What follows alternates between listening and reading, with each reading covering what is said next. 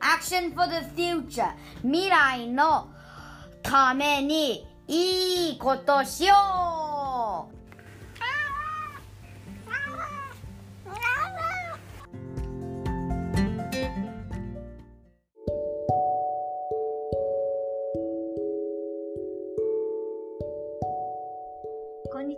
んにちは。こんにちは。え、今回もプリックさんに来ていただきました。よろしくお願いします。よろしくお願いします。なんか前回、あの、その後みんなで話してた時に、体育館の生理教育っていうかな、あの、女の子だけね、集められて、生理の話があるとか男の子なんか、ドッジボールかなんかしててね、向こうで。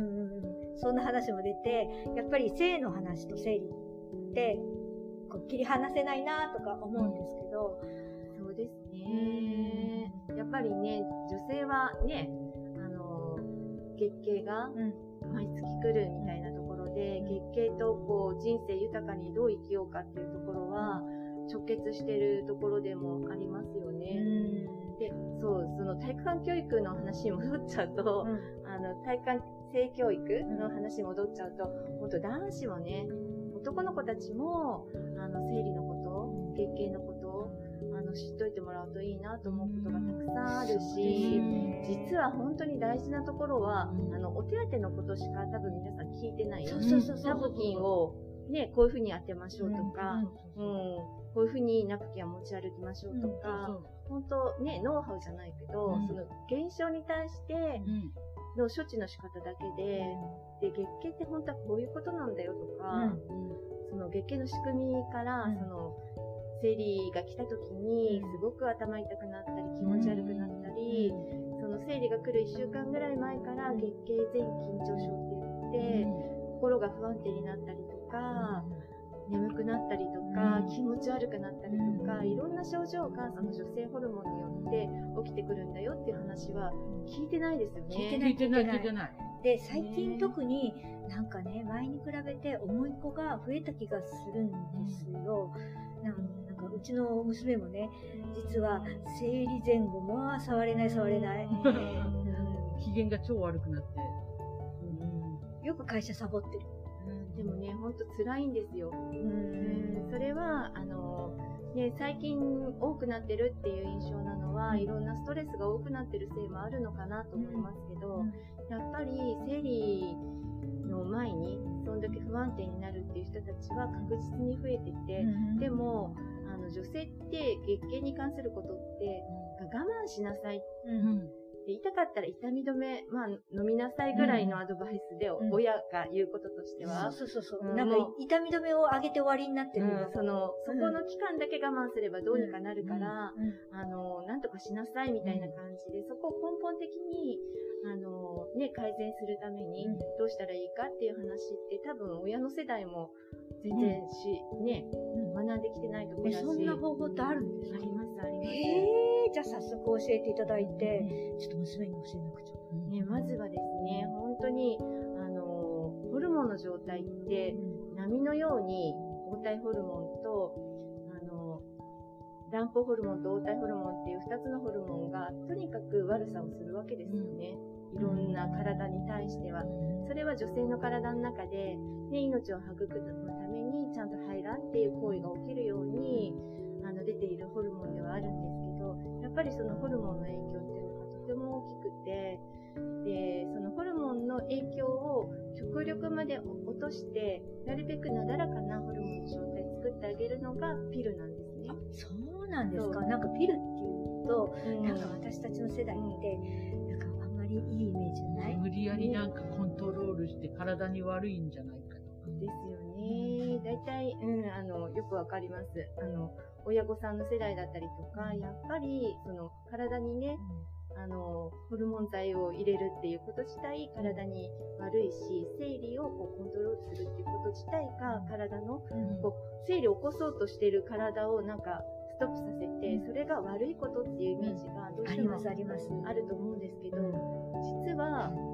100年前ぐらいね、江戸時代ぐらいなのかな、100年ぐらい前って、月経が女性40回ぐらいだったんですよ。えー、一生で40回。そんな少ないの？いいなね。です。っていうのは、あの、月経が遅遅く始まり、早く終わるっていうのもありますけども、あの、お子さんをいっぱいね、産んでらっしゃるから、産んでる時と授乳期間って排卵止まってるじゃないですか。で、また次の子供ができてっていうことを繰り返してると、まあ、回数的にはそのぐらい、6、7人産めばそのぐらいの回数になる計算なんですけど、今ね、産まない人も増えているし、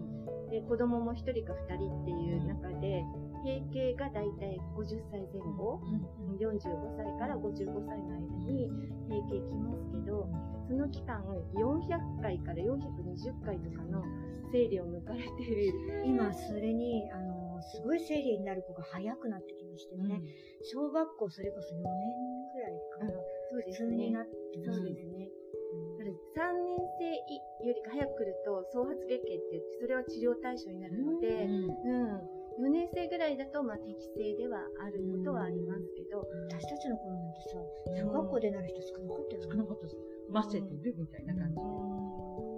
なんです。でもね、全体的に言えば、すごく早くなってるわけではないんです。あそうそうなんですか？周りがそうだったかなっていうところではあるかもしれないんですけど、うそれででも、でも40回と400回すごいね。ん。そうなんです。うん一桁違います。一桁違うんです。それっていうのは体にそんだけ負担がかかってるっていうふうに思ってもらうといいんですけども、やっぱり生理っていうのは体に負担なんですね。負担ですほら、ね、あの、生理壁が剥がれて出てくる血だよとか言われるけど、それ、ま、マジで考えるとちょっと怖いよね。うん。だから卵巣からもそんだけ排卵、卵が出るわけだから、卵巣の壁を破って、わかりやすく言うと、か卵巣の壁を破って卵子、卵が出てくるから。あ、、そう、そうなんですか。壁。卵巣って、あの、なんか缶みたいのがあって、そこから出てくるんじゃなくて、じゃなくて、壁を破るのかうん、た卵、丸いところから中の卵がポーンって壁破って出てくるイメージなので下手すると。下手するとそこ傷口になっちゃうんです硬くなっちゃって傷口だから痛いよね、硬くなっちゃって、うん。あんまり硬くなっちゃうと卵巣自体がうんカチカチになっちゃって、うん。排卵しにくくなっちゃったりとか、うんいうこともあるし、多脳胞性卵胞って言って、あの、卵胞がすごく内側で増えちゃって、またそういう病、病気の卵巣を作っちゃったりっていうのも、月経の排卵の回数が多ければ多いほど、やっぱり起きやすいことで、で子宮も、ね、内膜が厚くなって妊娠しないとそれが剥がれ落ちるよっていうことなんだけど、それも内膜も一定の子宮の中だけにとどまってればいいですけど、卵管とかに、じゃあ子宮内膜症って言って、子宮の筋層に入り込んじゃったりとか、卵管に飛んじゃったりとか、あとは肺に飛んじゃうこともある。そうすると月1回血入っちゃうんです。内膜が肺に飛んじゃうと。でも実際そういう現象があって、うん、内膜症ってやっぱり、あの、内膜症って、なん成熟した女子の病気っていうイメージかもしれないけど、ほん。と中学生ぐらいでも内膜症、え生理なりなって数年で内膜症って起きることあって、そうするともう月経のたびにもうかなり苦しい。それは大変ね。痛みも大変、痛みも大変だし、それでもなんか耐えるしかないんですか？って思うでしょ。うん。けど、その月経がすごくきついとか、月経前緊張症が重いのは、こうお薬でコントロールできることがとても多いので、そうなんですか？そう。だから生理が重い、いやまあそれはもうみんなそうだよ、みたいな感じで、婦人科にね、娘さん連れて行くとかっていうのはすごく少ないことだと思うんですけど、生理痛が重くて、産婦人科っていうか、レディースクリニックに行くってあんまり思わない。思わないですよね。でも、あの、娘さん、生理が来たら、月経来たら、もう、産婦人科、レディースクリニックとお友達になってほしいんですね。かかりつけを見つけてほしいんです。そうなんですか。なんかね、私、自分が子供ができた時に初めて産婦人科行って。ですよ。ね。むっちゃそれ、まあ、開けるのが怖かったし、ドキドキだった。うんですよね。けど、お母さんと、まあ、お母さんができたらね、うんあの、馴染みの産婦人科の先生か、助産師か、うん馴染みのクリニックを作っといてもらって、うん一緒に、あの、ちょっと生理が重いよとか何かあった時に、お母さんも行ってるところだから一緒に行ってみようって、お母さんが連れてってくれて、まあ、様子を見るだけでもいいです。病院の中入るだけでもいいし、こんな感じだよって。だからあなたの体に、あの、何か悩み事があったら、あの、この先生に相談するといいよって。お母さんにね、なかなか話せないことあったら直接この先生に話してもいいんだよっていう、まあ、担当の先生じゃないですけどね、かかりつけの先生が見つかってるとすごくいいかなっていうのそうですよね。だってね、風邪ひいたり、頭が痛かったり、喉が痛かったりすれば、内科のお医者さん行くじゃないですか。そうです。それと同じに。生理痛で痛かったら、そうです。レディースクリニックに行っていいわけですそうです。ね。がお股がね、うんそれこそかゆいとかもあるじゃないですか。うん織物がなんかね、あ変な色しちゃってるとか、いろいろね、うん女性ならではのお悩みあるじゃないですか。うんそういう時に、まあ、親に話せなくてもね、かかりつけの先生がいて、まあ、親御さん不安だとは思いますけど、保健師持たせて、じゃあ、ね、安心できる先生いらしたら、そこに相談行ってみたらって、そういう関係が作れてたら、うそうですーん、一番いいかなね、でも今、レディースクリニックってすごい減ってるから。そうなんです。うんそうなんです。うんね、そうやねって、ね、そこも大変。でね。で、ところで、あの、その、生理がね、すごい重い時って、え、なんか、痛み止め以外でどんなことがそう、あの、1回の生理に3回以上痛み止め飲むようだったら、うん。産婦人科に来てくださいっていうレベルなんですね。うん、それで収まって日常生活がある程度遅れれば、うんそれはそれで、あのいいかなと思うんですけど、うん。それ以上であれば、うん。あの、来ていただいて、で、まあ、体をあ見させてもらうのもそうなんですけど、月経って結局多いことによって体に不調をきたしてるわけだから、月経の数を減らせば、すごく楽になるんですよ。月経の数っていうか排卵を抑えて、うん、排卵の数を減らして、体を休ませる。卵巣と子宮を休ませる。期間を作ってもらうと、あの、また生き生きと、うん、するじゃないですけど、休ませることは悪いことじゃなくて、休ませるのはすごくいいこ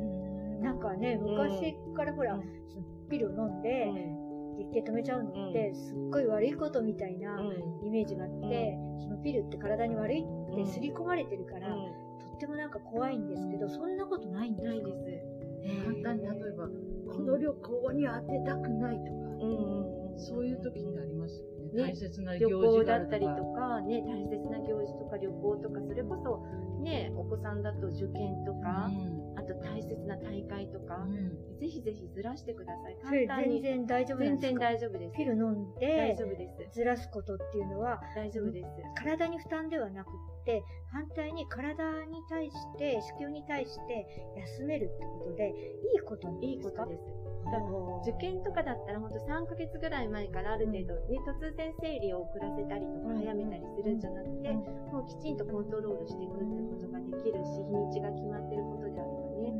で、月経前緊張症で、それこそ頭痛い、気持ち悪い、気持ちも不安定になっちゃうなんていう場合は、月経を止めてもらう、排卵止めてもらって、うん。一定のホルモン状態、低いホルモン状態に保っといてあげれば、その、上がり下がりがないわけなので、とてもね、あの、その苦しさからは、かなり軽減される。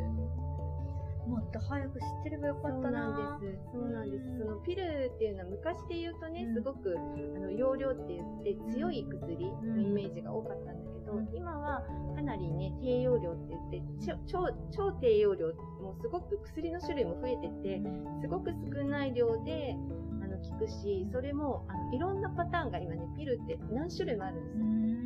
かなりの種類あって、で、これが合わなかったらこれっていうのも選べるし、だいたい3ヶ月ぐらい飲んでいただくと、体に馴染んできて、その3ヶ月間っていうのは、うん。ちょっとこうね、つわりじゃないけど、気持ち悪さがあったりとか、あ、つわりって言っちゃう、それは、あの、変な表現でしたね。さ助産師なんでつわりって言っちゃったんだけど、気持ち悪い感じだったりとか、あの、そういうのが多少ある方もいますけど、3ヶ月経つと本当快適になります。ほとんどんリンピックの選手とかも、飲んでます。飲んでコントロールされてます。出ないと苦しいようね。ん、うん。オリンピックなんて4年に一度だし。そうなんです。で、そ、それって薬局で買えるんですか？いやーピルはね、実は、うんあの、諸外国はね、うんもう本当に簡単に買える国が多いんですけども、日本は、あの、産婦人科の先生に受診していただいて、うんあの、処方箋がないと買えないっていう状態になってます。ですが、でも、あの、まずはいろいろ体のことを聞いていただいて、見ていただいて、まあ、かかりつけの先生見つけていただいて、で、合った薬を出してもらうっていうのがベストかなと思います。だから、ちょっと怖がらずに、レディースクリニックとか産婦人科に行ってみて、相談してみてって感じなんですね。だから、漢方がね、意外と合う人もいるので、うん、ピルよりか先に漢方を飲んで試してみるっていうのも一つ手かなと思いますけど、うん、だから苦しいのに日常生活がこう快適に送れない状態が我慢の一言で、うん、我慢すればどうにかなるとか、月のね、一週間だけだからどうにかしようとかではなくて、本当自分の生活がね、クオリティオブライフじゃないんですけど、生活が豊かになるためにピルはもう欠かせない薬になってます。なんかそういう情報ってあんまり日本って出てこないじゃないですか。うん、で、なんか生理は我慢しろみたいで、うん、やっぱそれもやっぱり性教育の足りなさとか、うん、やっぱり自分の体を大切にするとか、その自分の体、生活をね、快適にすることは悪いことじゃないっていう、こう、イメージっていうかな、そういうものがなされてないってことですね。女性の体を大事にしてほしいですね。ね、我慢の一言でね、辛い思いしてきちゃってる人たちがね、すごく多いので、我慢はしない。はい。うん。我慢はしない。我慢はしない。はい。なんかとっても今日は有意義な話聞けたね、はるさん。本当。でももうちょっと早くして。かな。ね、ままだまだこのシリーズは続くということで大事な話なんですけど、本当に今日も貴重な話ありがとうございました。ありがとうございました。よろしくお願いします。